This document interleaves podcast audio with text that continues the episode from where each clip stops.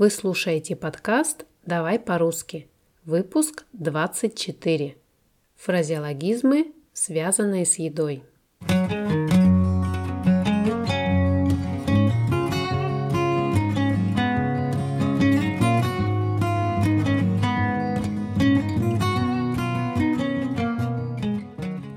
Дорогой слушатель, приветствую тебя. Скажи, пожалуйста, а ты бываешь голодным, как волк? Это когда у тебя с утра маковой росинки во рту не было.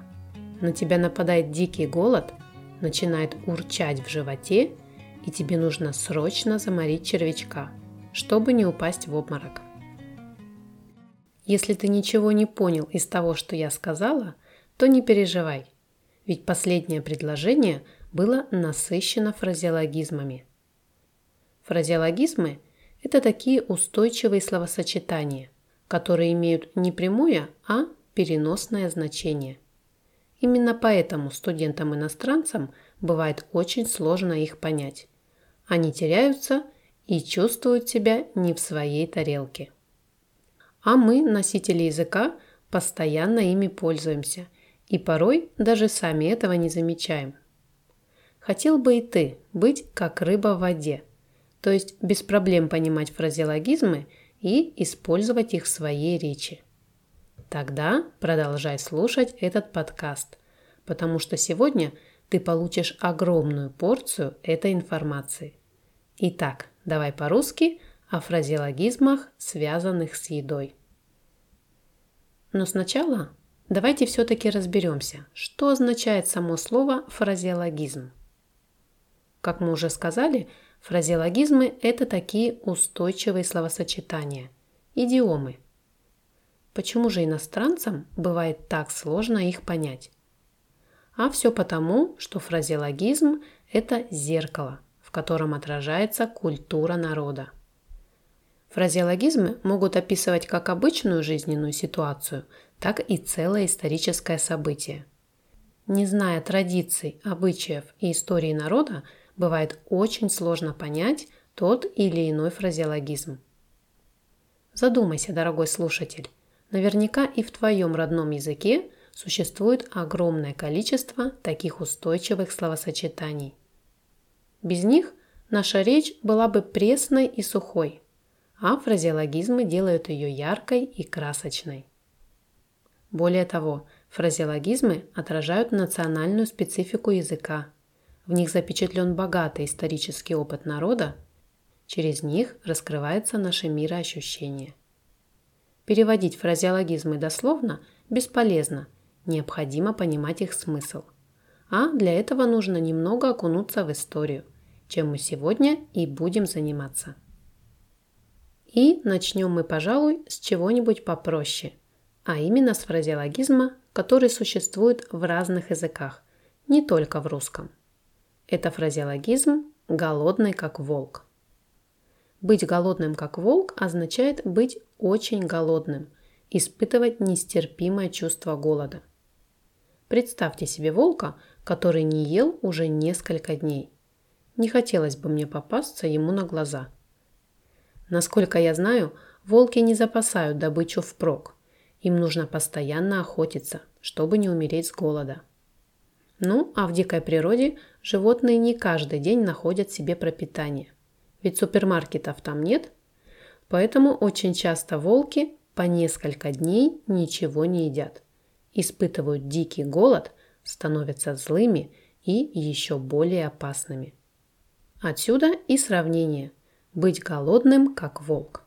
Давайте же приведем несколько примеров употребления этого фразеологизма – Витя придет с тренировки голодным, как волк, поэтому ему обязательно нужно что-нибудь приготовить. Другой пример. В течение дня у меня не было ни одной свободной минутки, поэтому к вечеру я была голодной, как волк. А в вашем родном языке, дорогие слушатели, с каким животным ассоциируется чувство сильного голода? Напишите, пожалуйста, в комментариях к этому выпуску. Иногда от голодного человека можно услышать еще и такой фразеологизм, что у него или у нее во рту маковой росинки не было. Так говорят о человеке, который давно ничего не ел и не пил. Этот фразеологизм произошел от пословицы «ни мочинки, ни росинки во рту не было», где мочинка означала одно маковое зернышко, а росинка – это капля росы, то есть это капелька воды, которая ранним утром появляется на траве и цветах. Стремление языка к лаконичности объединило самую маленькую крошку съестного и самую малую каплю воды в небывалую маковую росинку, которую теперь и поминает страдающий от голода и жажды. Помню этот фразеологизм часто употребляла моя бабушка, когда встречала меня из школы. Я приходила очень уставшая и голодная, а она, глядя на меня, говорила, «Какая же ты бледная!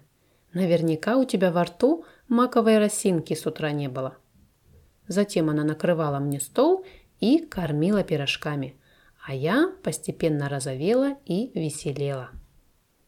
Но частенько у меня не было времени даже нормально поесть.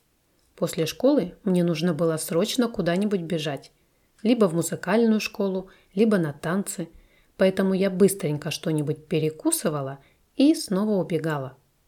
Для этого в русском языке существует специальный фразеологизм «заморить червячка».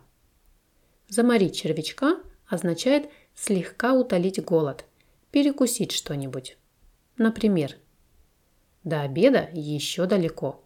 Пойду что-нибудь перекушу, чтобы заморить червячка. Этот фразеологизм пришел к нам из французского языка, где он дословно переводится как «убить червяка». Раньше верили, что выпив натощак рюмку спиртного, можно было потравить паразитов, живущих у нас в животе. То есть раньше Заморить червячка означало выпить алкогольный напиток на голодный желудок. Почему же выражение поменяло смысл? Может быть потому, что после выпивки всегда идет закуска? Все возможно. Но сейчас, когда мы говорим, что собираемся заморить червячка, мы ни в коем случае не думаем этого червячка убивать. А наоборот, мы как бы хотим его задобрить, то есть накормить, чтобы он немножко успокоился и не докучал нам. Дорогие друзья, а в вашем родном языке существует подобное выражение? Как оно звучит? Что вы обычно едите, чтобы заморить червячка? Яблоко? Шоколадку? А может быть бутерброд? Бутерброд, если кто не знал, это такой ломтик хлеба с чем-нибудь.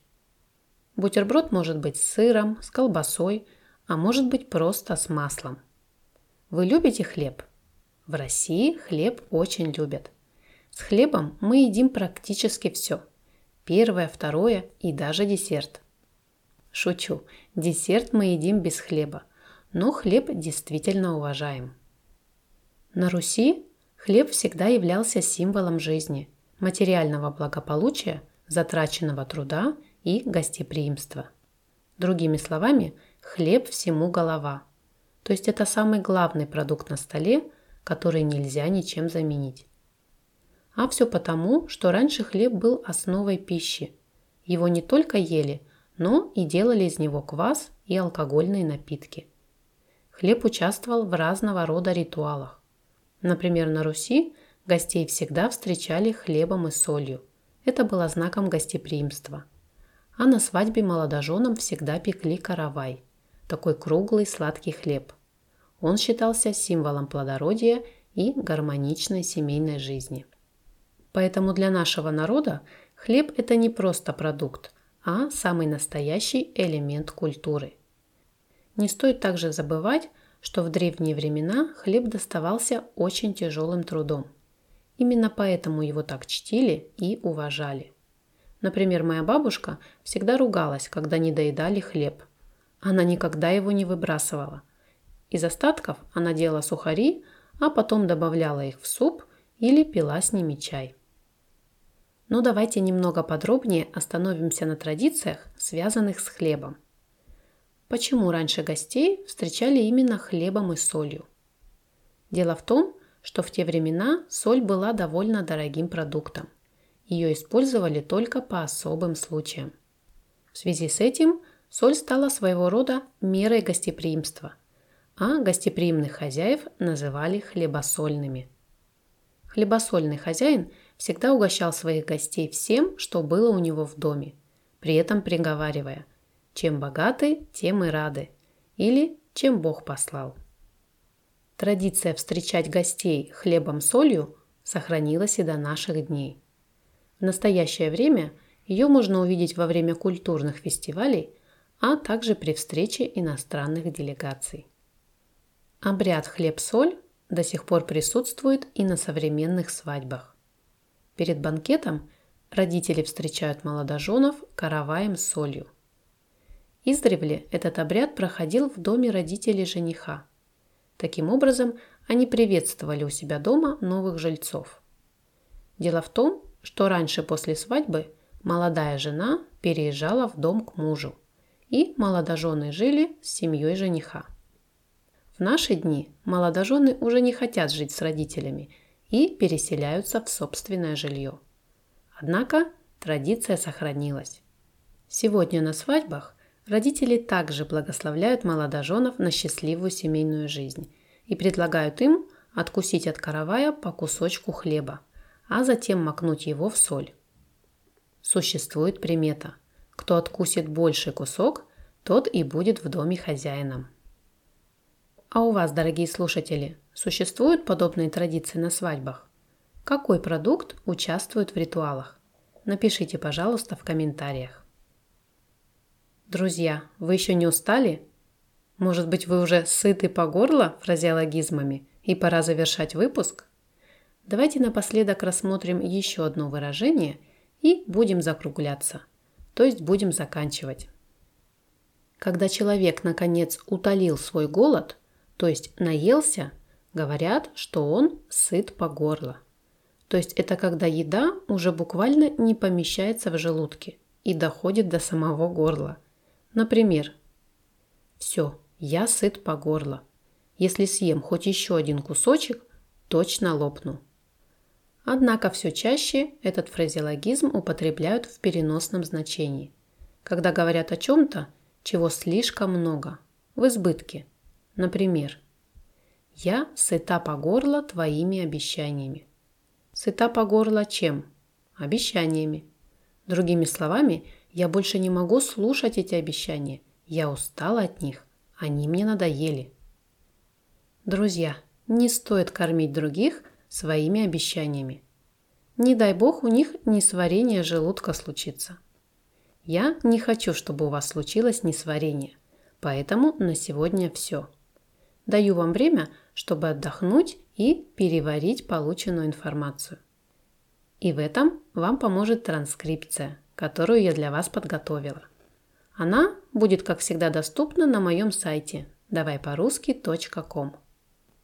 Если вам понравился такой формат, то обязательно сообщайте мне об этом в комментариях. И тогда в будущем я обязательно сделаю еще один подобный выпуск. А может быть и не один. На сегодня все. Спасибо, что слушаете этот подкаст. И до встречи в новых выпусках. Пока-пока.